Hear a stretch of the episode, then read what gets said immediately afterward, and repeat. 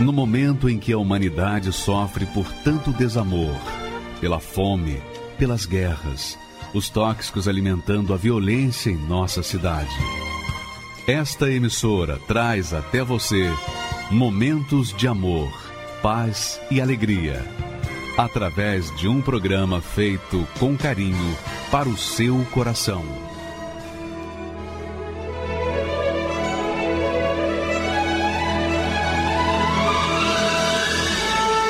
E agora, com você, a Palavra Amiga do Bispo Macedo.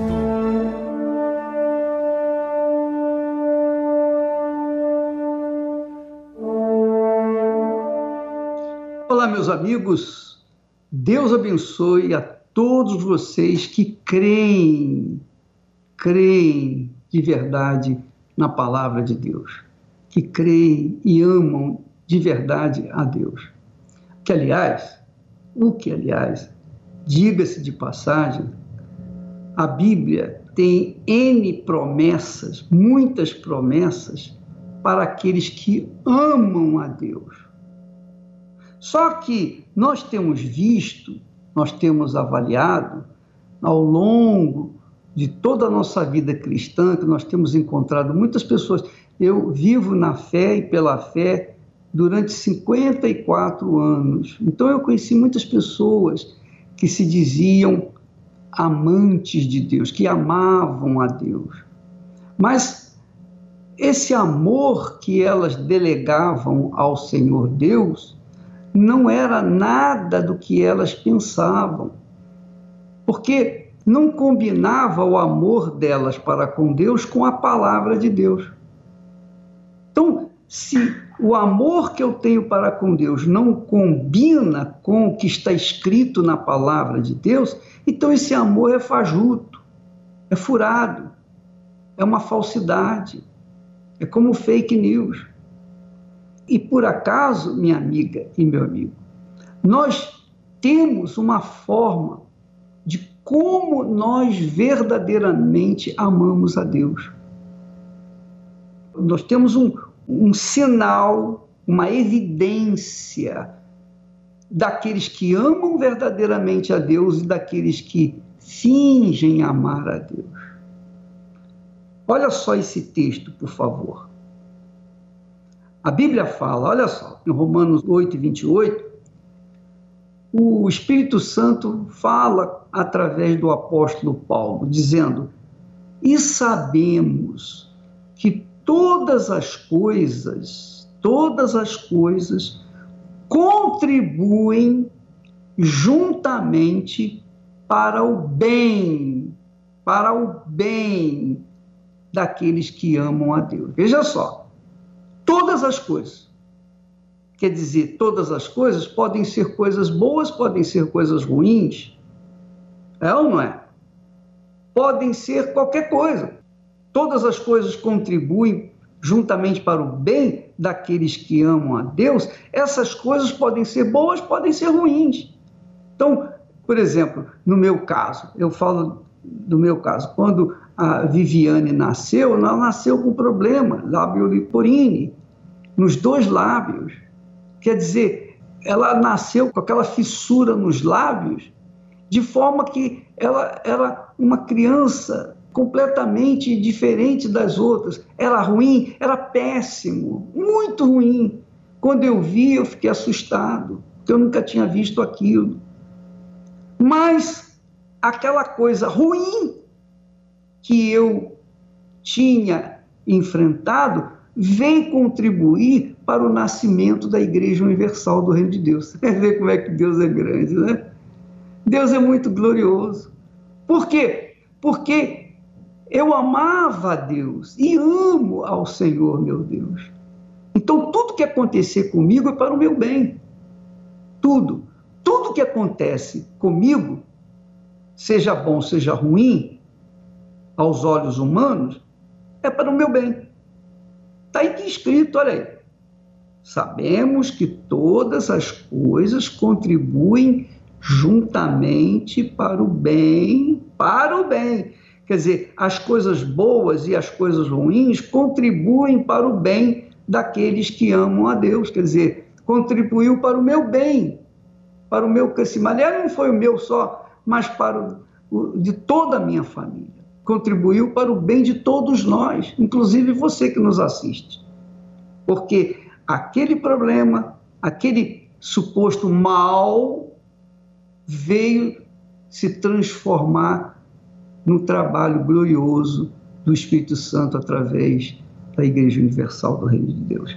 Então, o mal, aquele problema que a Viviane nasceu, contribuiu para o bem nosso, para o bem de todos. Aí ele conclui, veja só, todas as coisas contribuem juntamente para o bem daqueles que amam a Deus, daqueles que são chamados, olha só, daqueles que são chamados segundo o seu propósito, segundo a sua vontade, segundo o seu querer. Quer dizer, propósito de Deus, não é o propósito meu, não. Vontade minha, não. Segundo a vontade de Deus. Quer dizer, e sabemos que todas as coisas contribuem juntamente para o bem daqueles que amam a Deus. Para o bem. Quer dizer, todas as coisas contribuem para o bem dos que amam a Deus. Aí a pergunta vem: Bispo, eu amo a Deus. Como é que eu estou enfrentando problemas já há tanto tempo e continuo vendo que esses problemas são maus? São maus para mim, são maus para a minha família, são maus para o próprio Deus. Mas eu amo a Deus. Não, uh -uh, você não ama a Deus. Uh Porque se todas as coisas na sua vida contribuem para o mal, então não combina com o que está escrito na Bíblia, na palavra de Deus. É porque você não ama a Deus. Quando as coisas vão mal, quando as coisas vão mal e não consertam, não melhoram, entra ano, sai ano, a coisa continua de, indo de mal a pior, é porque você não ama a Deus. Porque quando a gente ama a Deus, as coisas ruins certamente vão contribuir para o bem nosso. Cedo ou tarde vai contribuir. Não tenho dúvida disso, eu tenho aprendido isso na minha própria vida. Aliás, Esté e eu temos aprendido sobre isso na nossa vida, na nossa vida conjugal, na nossa vida profissional, na nossa vida ministerial, missionária. Tudo, tudo o que acontece conosco é para o nosso bem, porque nós amamos a Deus. Agora, quando não há amor a Deus, as coisas más acontecem para o mal. Não tenha dúvida disso. E às vezes, até as coisas boas, aparentemente boas, acontecem para o mal. Por quê? Porque a pessoa não ama a Deus não ama a Deus. Quando ela não ama a Deus, ela só vai ser chicoteada pela vida. Aí vem a pergunta que não quer calar. Bispo, quem ama a Deus então? Quem ama a Deus? Poxa, eu amo a Deus. Eu amo a Deus, eu vou na igreja. Olha, minha amiga, meu amigo, tá cheio de crente que diz que ama a Deus, que ocupa cadeira na igreja, mas não tem nada de Deus, inclusive na Igreja Universal. Inclusive na Igreja Universal. Então, nós temos visto isso, eu tenho visto parentes, amigos, pessoas conhecidas que dizem amar a Deus, que são até frequentadores na Igreja Universal, que não sai, a vida não, não desenvolve, a vida está travada. Sabe, travada. Sabe quando o carro empaca na lama e não sai? Não sai dali? Pois é, assim é a vida de muitas pessoas que dizem que amam a Deus. Agora vamos saber por que o senhor está dizendo aí que eu não amo. Eu vou mostrar para você que não há amor da sua parte. Não só porque todas as coisas têm contribuído para o seu mal, porque isso é uma evidência de que você não ama a Deus. Porque todas as coisas têm que contribuir para o bem, não para o mal. quando a pessoa ama a Deus. Quando a pessoa não ama, então todas as coisas contribuem para o mal.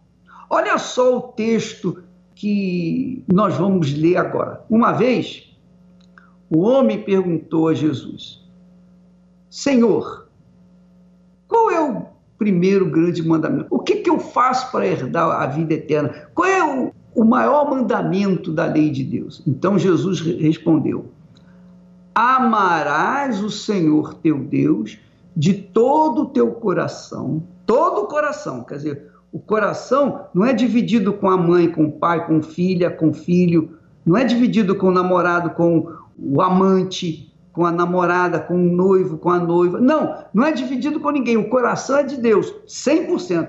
Todo o coração. Amarás o Senhor teu Deus de todo o teu coração, quer dizer, todo o seu sentimento é colocado nele de toda a tua alma, toda a tua alma, 100% a tua alma, e de todo o teu pensamento. Todo o teu pensamento, quer dizer, o nosso pensamento tem que estar 100% focado em Deus, 100% focado nas coisas de Deus. Quando a gente ama a Deus, a gente fica pensando nas coisas de Deus. A gente não fica pensando na morte da bezerra, no leite que derramou, no dia de amanhã, ansioso para que chegue o dia do casamento, ansioso para que chegue o dia de começar a trabalhar, ansioso para começar a estudar. Não, não, não, não. A pessoa ocupa o pensamento dela apenas com a palavra de Deus. Então ela não tem ansiedade, porque ela ama a Deus de todo o seu coração, com toda a sua alma e de todo o seu pensamento. O seu pensamento está focado sempre na palavra de Deus. Quando a pessoa tem o pensamento focado na palavra de Deus, mesmo que ela esteja trabalhando, mesmo que ela esteja dirigindo o automóvel, caminhão, um trator, mesmo que ela esteja capinando com uma enxada no interior, mesmo que ela esteja onde estiver, na rua, em casa, no trabalho, na escola, na prisão, no hospital, o pensamento dela ou dele é voltado para Deus. Então, quando há essa expressão, ela está cumprindo a palavra de Deus ela está atendendo a palavra de Deus. Mas veja que esse amor não tem nada de sentimento. Veja só, a palavra no original hebraico que fala sobre esse tipo de amor, amarás o Senhor teu Deus, quando Deus falou assim, amarás o Senhor teu Deus de todo o teu coração, de toda a tua alma, de todo o teu entendimento, você não pode amar assim, no sentido sentimento, como se ama o pai, a mãe, o namorado, a namorado, o marido, a mulher, não. Nada disso. Não é esse amor, não se trata desse amor. O original, o original que fala desse amor diz respeito à fidelidade. A palavra é ahav. Diz respeito à fidelidade, lealdade. Ele é o primeiro na sua vida. É isso aí. Deus está falando aí, nesse amor a Deus, de todo o teu coração, de toda a tua alma, de todo o teu pensamento. Jesus está falando desse tipo de relacionamento. Ele é o primeiro na sua vida. Ele é o primeiro. Ele, ele é a pessoa mais importante na sua vida. Mais importante na sua vida. É mais importante do que um pai, mãe, filhos, marido, mulher. Jesus falou isso. Quem ama seu pai, sua mãe mais do que a mim, não é digno de mim. Quem ama sua filha, seu filho mais do que a mim, tampouco é digno de mim. Então, veja que Deus não abre mão dessa lealdade, dessa fidelidade, dessa entrega total. É tudo dele por tudo seu. É tudo seu pelo tudo dele. Ele não abre mão disso. Bispo, eu amo a Deus. Eu amo, eu amo, eu amo. Você ama mesmo? Olha lá, hein? Veja só. Eu vou dar uma dica para você, para você avaliar, pesar se realmente você ama a Deus, diante do que já foi exposto. Por exemplo, Deus nos deu a vida. Deus nos dá o ar para a gente respirar. Ah, que beleza a gente poder respirar sem precisar de máquina, não é verdade? De oxigênio, não é verdade? Ah, que beleza. Que maravilha você pegar um copo d'água e beber uma água pura, limpa. É ou não é? Falando nisso, deixa eu refrescar minha garganta com essa aguinha gostosa. Hum. Ah, que maravilha.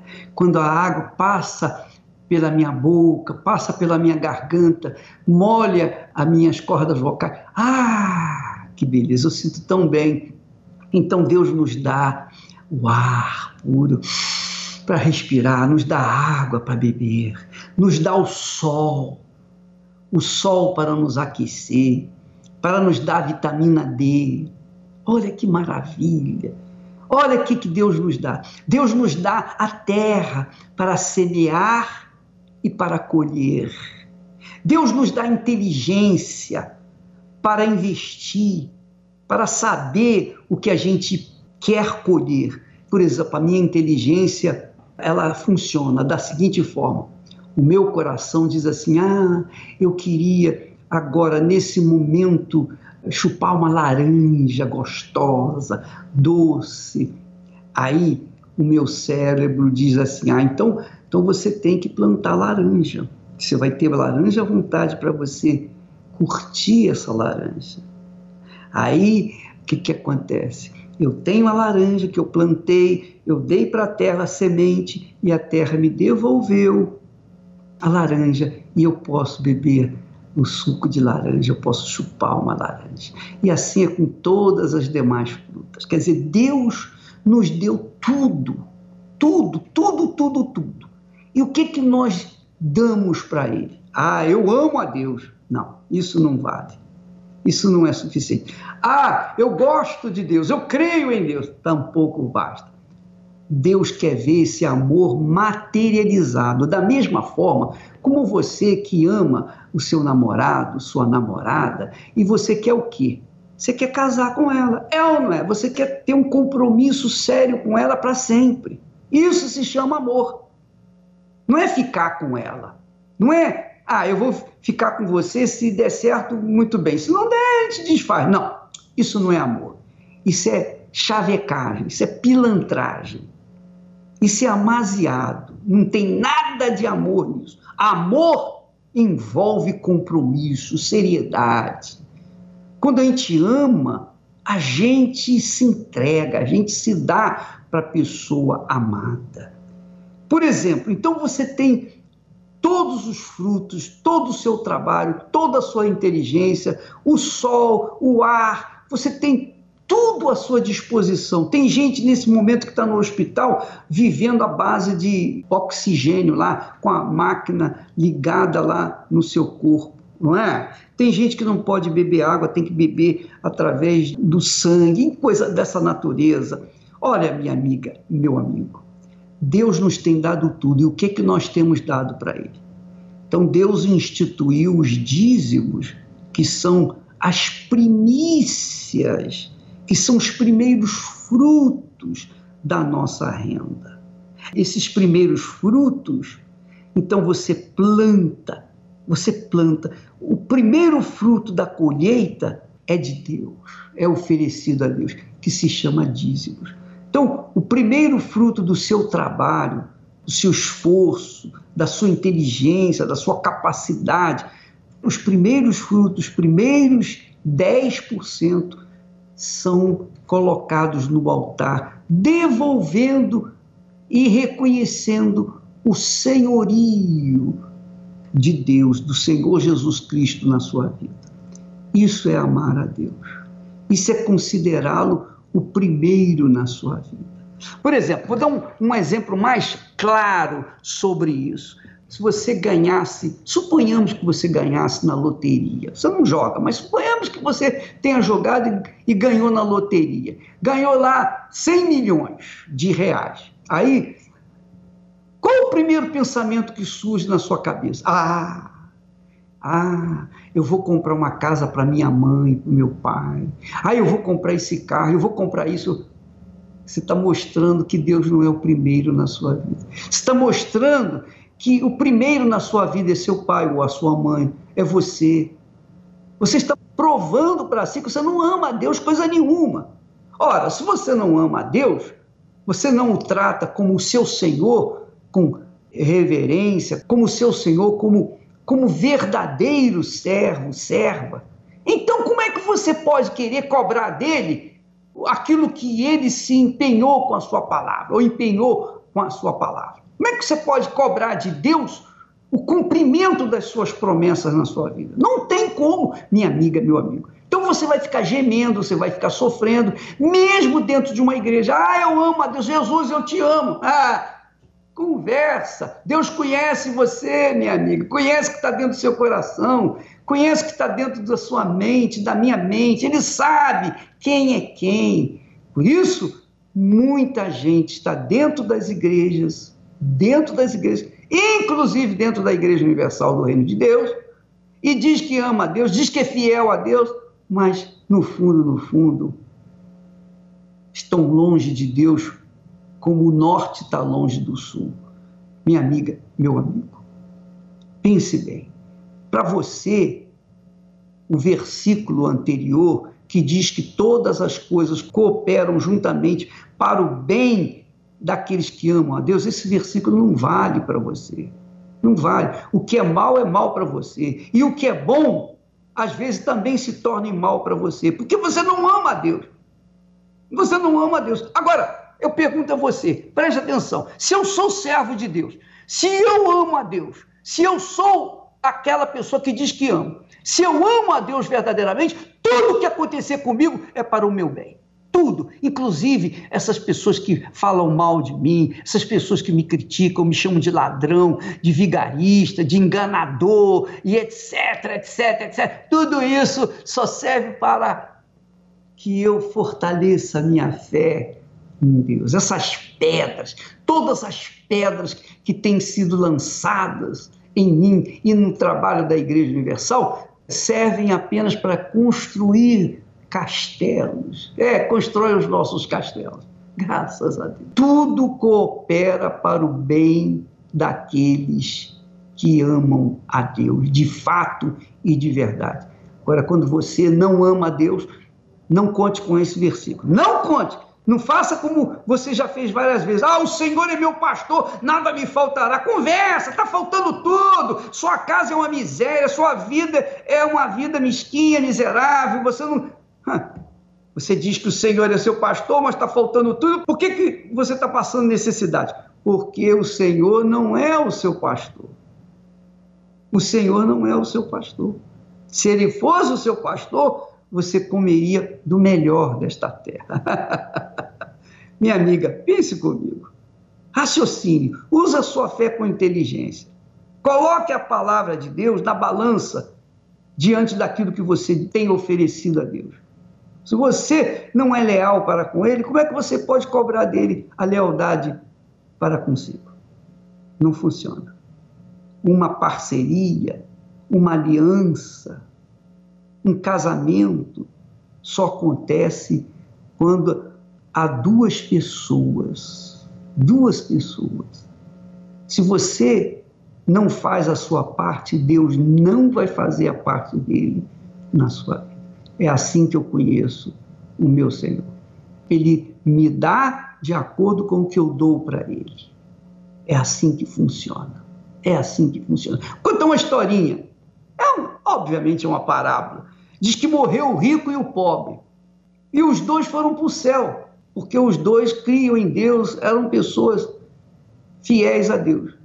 Aí, quando chegou lá, São Pedro chegou, pegou o pobre e o levou de carrinho até a sua mansão. E chegou lá, o rico viu o pobre recebeu naquela mansão magnífica lá no céu. O rico pensou: poxa, se o pobre, se esse pobre recebeu uma mansão, eu vou receber uma, uma mansão muito maior, imagine. E Pedro então conduziu no mesmo carrinho o rico até onde ele iria morar. E era lá uma casinha mais simples, bem simplesinha, sabe, casinha de roça e tal, fogão a lenha, coisa dessa natureza. E o rico então reclamou, dizendo: Poxa, São Pedro, eu não entendo por que, que o outro recebeu, o pobre recebeu uma casa tão rica e eu recebo uma casa tão pobre. Não há justiça aqui no céu? Aí Pedro falou: há justiça, Deus é justo. Mas é que, preste atenção, o material que você enviou para cá só deu para construir essa casinha pobre. Eu não posso fazer nada. Foi o que você mandou. Com as suas ofertas só pôde construir essa casinha pobre. e a sua casa lá no céu, como é que vai ser? Eu deixo para você responder para si mesmo. Graças a Deus. Ah, se meu povo me escutasse e me servisse com integridade, eu abriria as janelas dos céus e lhe daria do trigo mais fino. Se meu povo que me adora me adorasse acima de tudo, com o meu puro da rocha o sustentaria.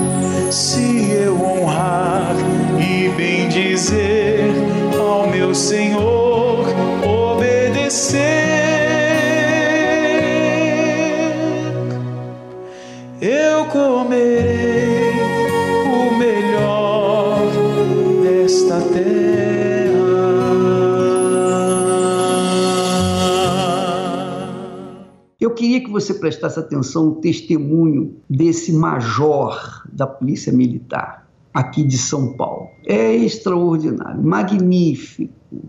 É algo assim é extremamente glorioso para o Senhor Jesus, porque mostra o poder de Deus na vida daqueles que creem de verdade no Todo-Poderoso. Eu quero que você assista com atenção. Por favor, aumenta o volume aí para você entender bem o que ele vai falar. Por favor, pode rodar. Me chamo Rony Negreiros. Eu sou hoje eu sou major. Vim de uma família humilde, religiosa. Já na minha juventude, era uma criança triste. Tinha, tinha algumas dificuldades, muito tímido, muito arrecatado, muito recluso a mim mesmo. Desde essa idade, desde jovem, desde criança, já alimentava um sonho pelas forças militares. O sonho de uma profissão, como qualquer jovem, como qualquer ser humano, como qualquer pessoa que almeja uma profissão. Eu tinha aquele desejo de servir uma força, uma força militar. E de fato consegui, fui aprovado nos concursos e me tornei um policial no estado de São Paulo. E fui direto para onde eu mais queria ir. Fui trabalhar numa tropa de choque, uma tropa de elite. E com a profissão, com com, eu diria que com os problemas que a profissão me trouxe, que é a dificuldade, enfrentar o crime, eu me tornei uma pessoa que eu poderia dizer que eu era um perigo para a sociedade. E eu cheguei ao ponto de ser uma pessoa tão é, ansiosa que eu dormia com a arma embaixo da minha cabeça. As noites elas eram tão tristes, porque, em primeiro lugar, que eu era solteiro. E além de ser solteiro, eu tinha dificuldade de me casar, de me relacionar com uma pessoa, firmar um compromisso.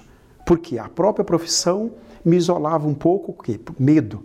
Eu ia para casa à noite, eu achava que eu tinha que ser policial dentro da minha casa. Chegou um, uma situação tão grave que tinha o expediente de trabalho ali, que, que teria que cumprir 12 horas de serviço, e quando eu saía do trabalho, eu não saía da farda, eu não saía da profissão. Era como se eu não saísse das ruas. Eu carregava aquilo dentro de mim para casa, na sociedade, onde eu vivia, no meio da família. Eu era um policial 24 horas ali, tenso demais. Eu cheguei ao ponto de falar assim: puxa, a vida não tem mais sentido. Você não consegue se autodiagnosticar. Peraí, eu, eu não conseguia ver, eu tenho esse problema, essa doença tem nome. Óbvio, hoje eu sei. A gente buscou conhecimento e eu sei que a tristeza profunda, uma hora, e, e a falta de equilíbrio outra, isso traz um dano tremendo e isso tem nome. Isso é depressão. E a depressão profunda, ela causa um dano tremendo para a pessoa e alguns chegam até a, a morte, né? chegam a se matar. Eu era um policial depressivo. Eu conheci a Igreja Universal do Reino de Deus no momento que a mídia brasileira começou a criticar a igreja. E criticava e falava que o líder da igreja era um bispo Macedo, que esse bispo era ladrão. As críticas me despertou. Quer dizer, uma pessoa como eu era, eh, até então, aos olhos da sociedade, eu era uma pessoa formada, nível superior, tinha conhecimento, não queria engolir as coisas de qualquer maneira sem primeiro atentar se o que estava falando era verdade. E foi justamente o que eu fiz. E aí tinha uma colega, que não era uma colega de trabalho, mas eu conhecia, e ela me disse que estava frequentando a igreja e gostava da igreja. Falei, peraí, uma, minha colega é uma pessoa dotada de inteligência, minha amiga, e a mídia fala que, que a igreja é universal frauda as pessoas. A minha amiga está dizendo que lá ela traz, ela tem conforto, ela tem paz, é um lugar de paz para ela. E aí ela me convidou para chegar na Igreja Universal e de pronto eu aceitei o convite, eu não rejeitei para ir. Você está me dizendo que lá você tem paz? Então eu quero conhecer, porque paz eu não tenho. A única coisa que eu não tenho é paz. Eu cheguei na Igreja Universal convidado por essa minha colega e nunca esqueci. Me deparei com um homem falando de Deus. Ele falava com ímpeto, com uma segurança. Ele tem alguma coisa dentro dele melhor do que eu. Aquela palavra que ele deu, falando que tinha um Deus que podia mudar a vida das pessoas. Eu já saí, no primeiro dia eu já saí diferente. A primeira coisa que eu fiz foi ler a Bíblia, porque nesse dia eu ganhei dois presentes dois presentes que mudou a minha vida. O primeiro presente foi pisar os pés na Igreja Universal. Foi o primeiro presente. E o segundo, que foi o maior de todos, a amiga que me levou, ela me doou uma Bíblia. E ela disse assim: Olha, isso aqui é o manual para a sua vida. Se você colocar a sua vida pautada nisso aqui, você vai ter grandes resultados. Tomei uma decisão. Trocar uma arma propriamente dita, porque era a minha ferramenta de trabalho, não deixar de usar, porque eu continuei profissional e eu tinha que usar. É, faz parte do uniforme, até para a, pró a própria segurança própria dos, e dos outros. Né? Mas eu comecei a trocar aquela arma, aquela pistola, por uma arma muito maior, que era a palavra de Deus. Descobri uma ferramenta que de fato me trazia segurança e de fato me trouxe segurança. Só que também nas reuniões seguintes da Igreja Universal, eu tomei conhecimento, inclusive fui numa, numa livraria que tinha, e aí eu percebi que lá tinha muitas literaturas do Bispo Macedo, que falava de Deus, falava da palavra. Eu falei assim: peraí, eu preciso conhecer também esse homem, que falaram tão mal dele, e a igreja que ele é o dirigente, que ele é o líder, me está começando a mudar minha vida, está me trazendo paz. Então eu preciso conhecer esse homem. Só que aí eu me enganei, porque eu li os livros do Bispo Macedo para conhecer o Bispo Macedo. E eu não o conheci. Eu conheci a pessoa de quem ele falava. Eu conheci o Senhor Jesus. Eu comecei a entender que a, a Bíblia não era um livro, era um poder que saía daquelas palavras. E eu falei, eu quero esse poder para mim. E ao buscar esse poder, a primeira coisa que aconteceu foi uma libertação na minha vida. Questão de semanas.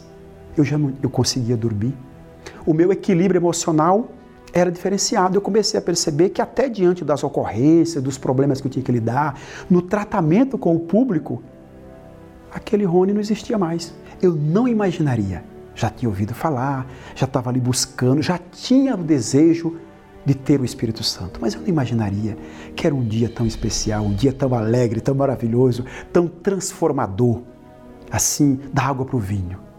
E numa reunião, um domingo de manhã, numa igreja belíssima, uma catedral recém-inaugurada na João Dias, e eu fui para aquela reunião, me recordo que eu acordei cedo, e ali eu eu fui orando para a igreja, peguei, tinha um veículo, peguei, fui para a igreja, meu Deus, tem que acontecer algo mais, eu, eu quero mais, eu, eu preciso conhecer Deus. O bispo chamou à frente do altar, durante a reunião, para buscar. Eu já cheguei no altar com uma certeza, é hoje.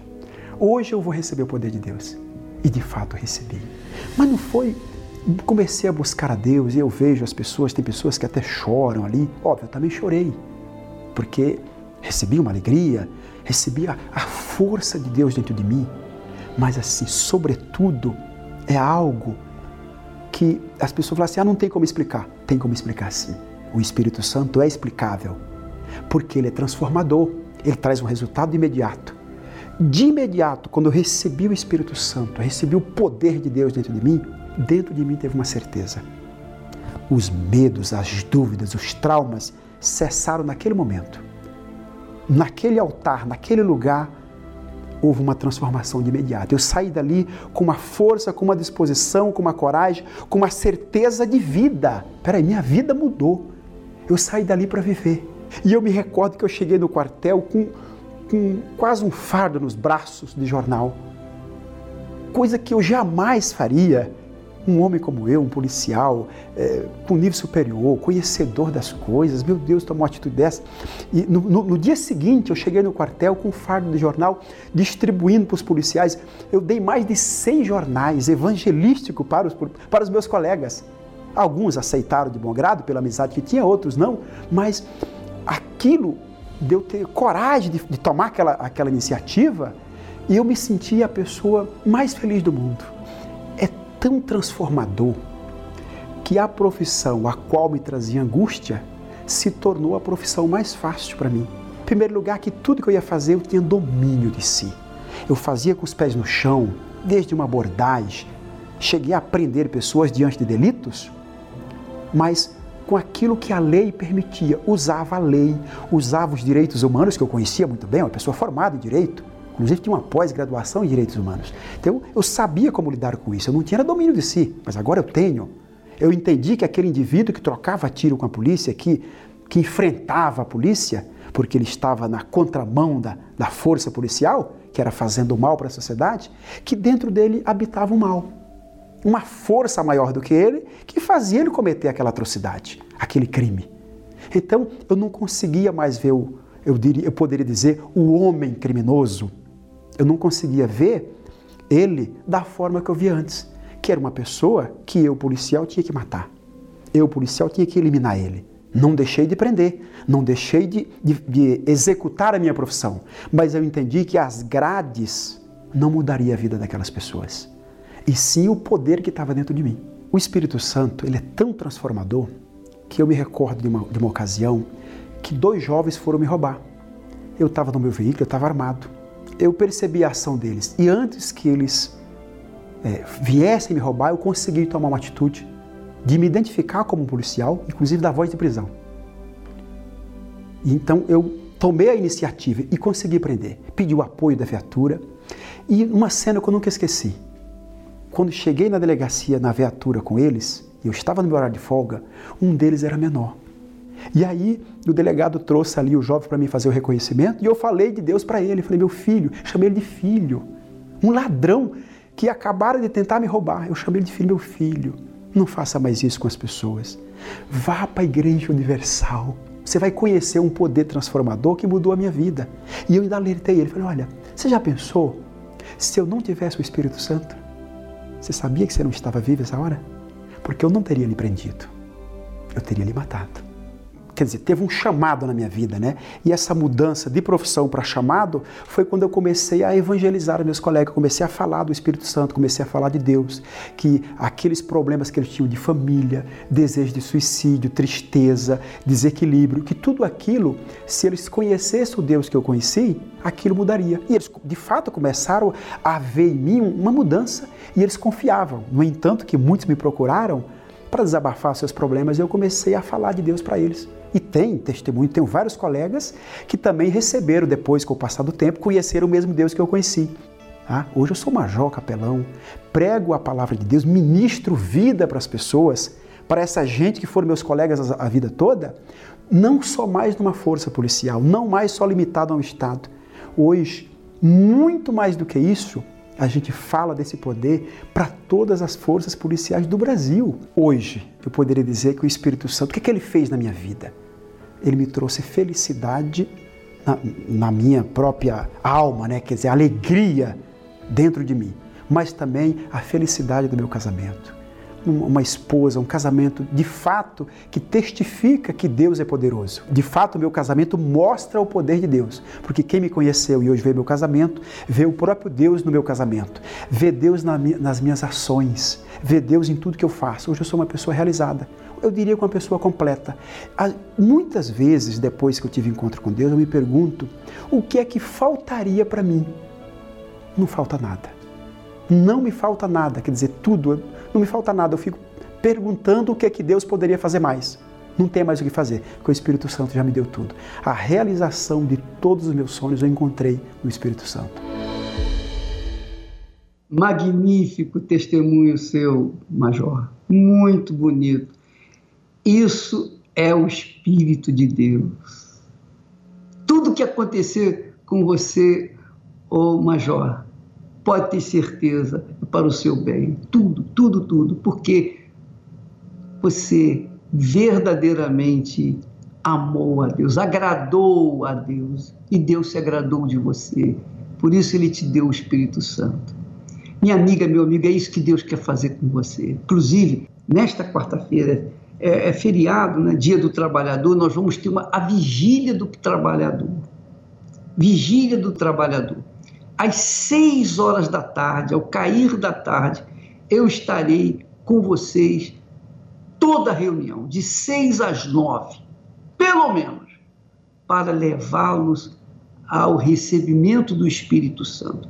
Se você é uma pessoa depressiva, se você é uma pessoa ansiosa, se você é uma pessoa infeliz, você precisa do Espírito Santo, então você é minha convidada, meu convidado para esta quarta-feira, às seis horas da tarde, aqui no Templo de Salomão.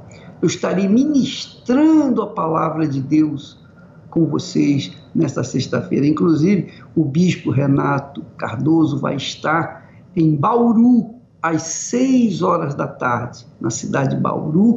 Ele vai fazer reunião lá com vocês. Também vai ter a vigília do Espírito Santo. Aliás, Vigia do Trabalhador vai ter em todo o Brasil, em todas as igrejas universal do Reino de Deus. Eu estarei aqui no Templo de Salomão com aqueles que vierem. Graças a Deus. Muitos profissionais atribuem e apoiam o seu sucesso à sua disposição, talento, experiência e qualificações. Sim, tudo isso é muito importante. Mas pare e pense. Do que adianta tudo isso sem o apoio e equilíbrio do poder do Espírito de Deus? O ar que você precisa e necessita para trabalhar. A capacidade de pensar e raciocinar.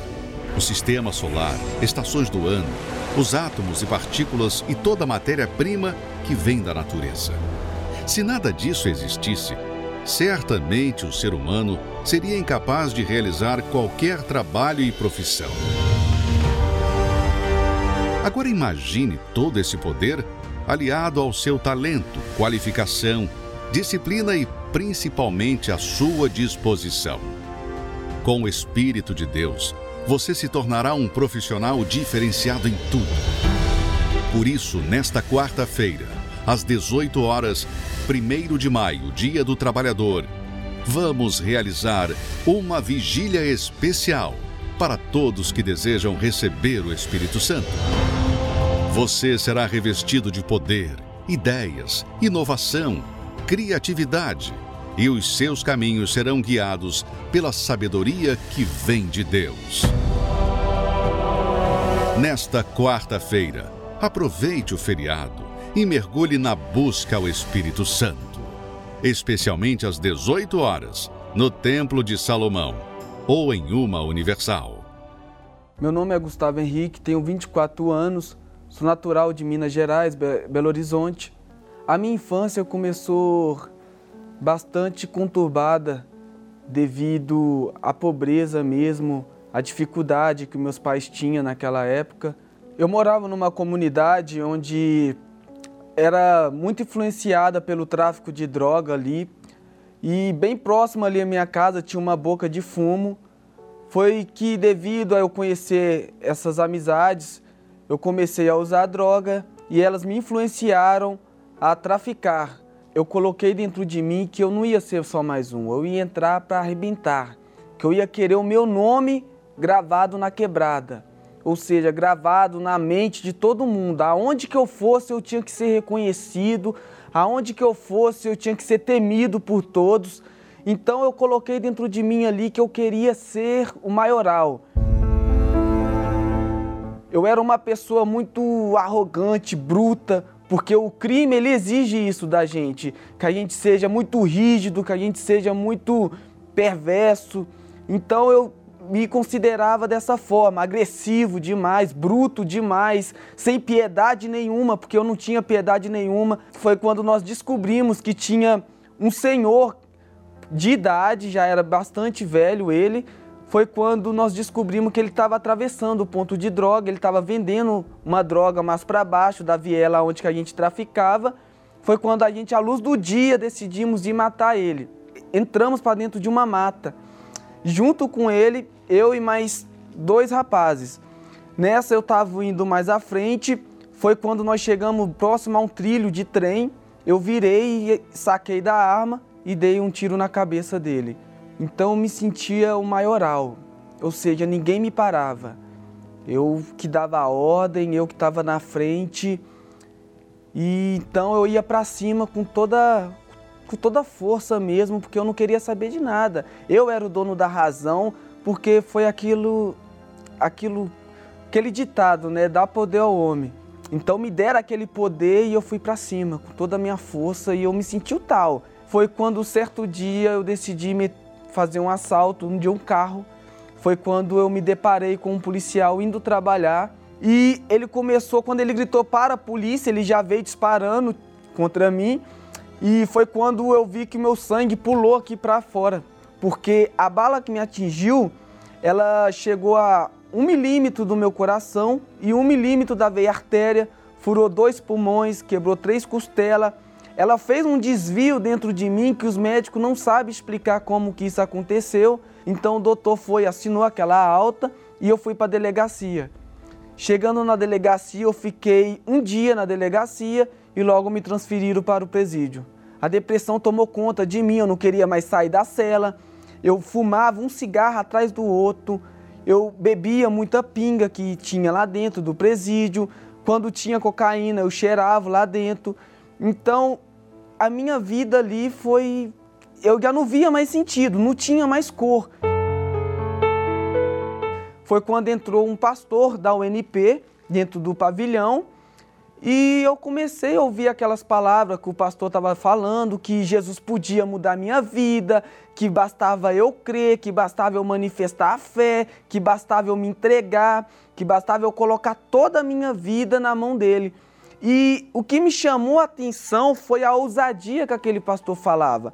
Quando eu cheguei naquela roda que estavam ali reunidos em volta do pastor, eu parei, ele estava entregando uma Bíblia preta, pequena, que vinha com a mensagem do bispo Macedo na capa.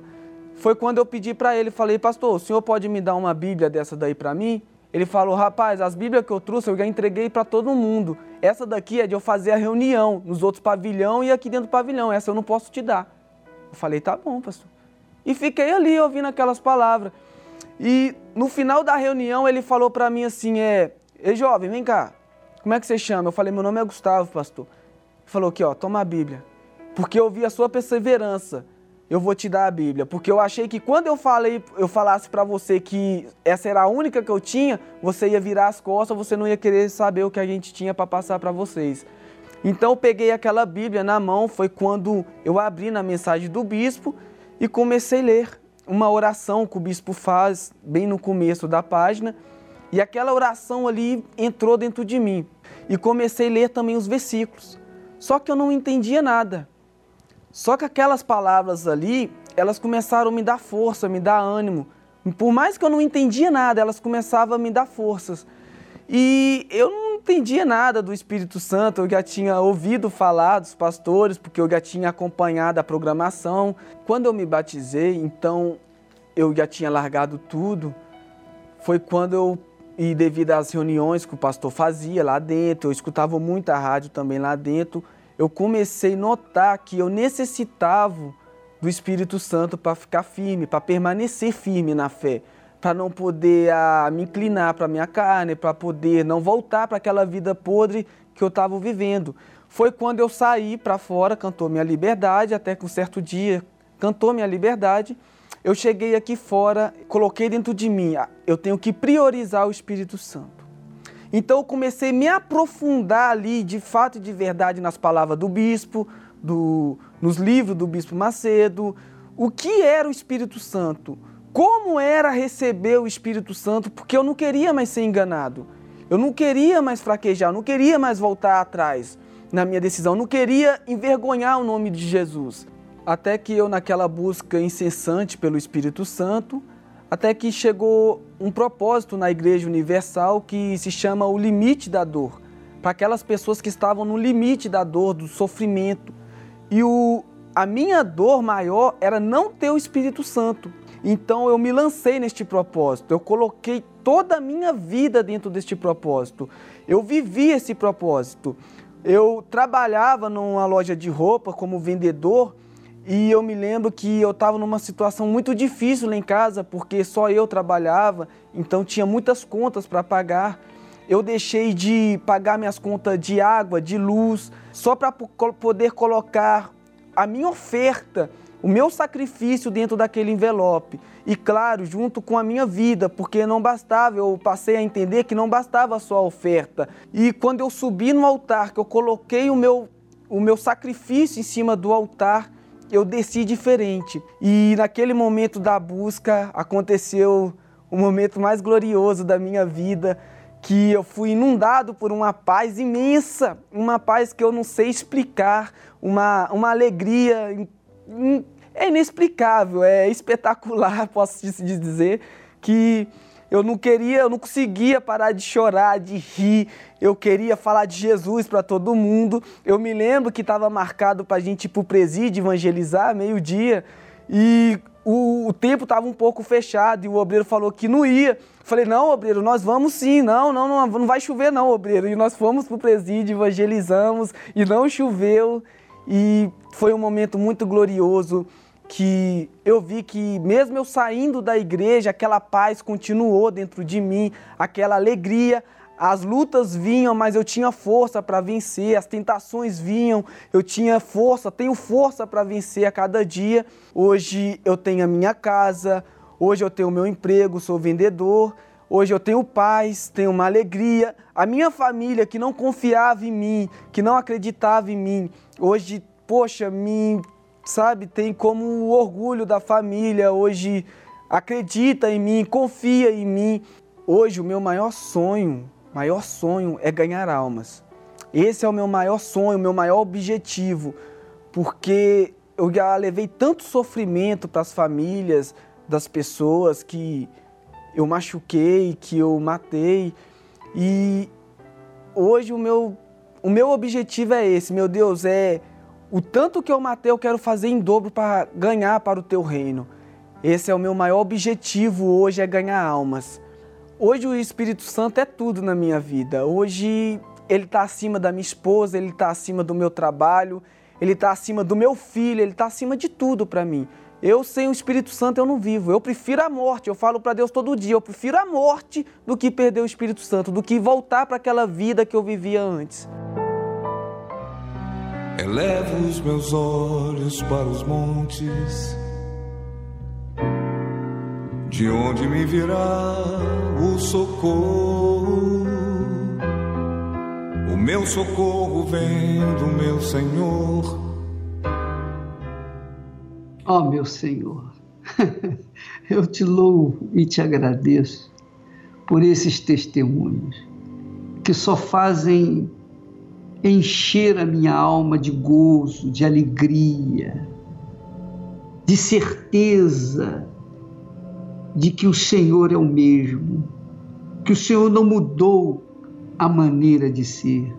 Ó oh, meu Pai, meu Pai querido e amado, eu te peço por tantos quantos estão nos ouvindo nesse instante, qualquer que seja o lugar, qualquer que seja a situação, qualquer que seja a circunstância, Ó poderoso de Israel, venha sobre eles, como o Senhor veio sobre o Gustavo, sobre o Major, venha sobre essas pessoas, meu Pai, dá, dá sangue novo para a Igreja Universal, para que o teu nome seja glorificado por esta terra, meu Pai.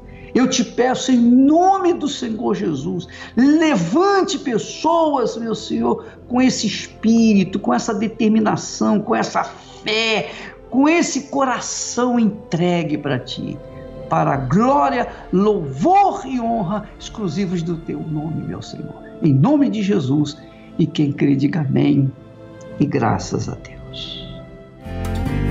Quando todos os meus medos já não cabem mais em mim, quando o céu está de bronze e parece que é o fim Pois é, minha amiga, meu amigo, coisa maravilhosa, né? Coisa extraordinária. Inclusive, nesta quarta-feira, nesta vigília do trabalhador, eu poderia chamar de vigília do sofredor. Você que sofre, você que está sofrendo porque não tem o Espírito de Deus, seja com depressão, seja com ansiedade, seja lá o que for, você está perdido, desorientado nesta quarta-feira eu estarei orando por você, está dando melhor para você. E nós não vamos ter pouco tempo, não, nós vamos ter aí no mínimo três horas para dar tudo o que Deus tem nos dado e mais um pouquinho. Quarta-feira, às seis da tarde, aqui no Templo de Salomão. Deus abençoe a todos e até lá, em nome do Senhor Jesus. Quando as horas do relógio se demoram a passar, muitas vezes não consigo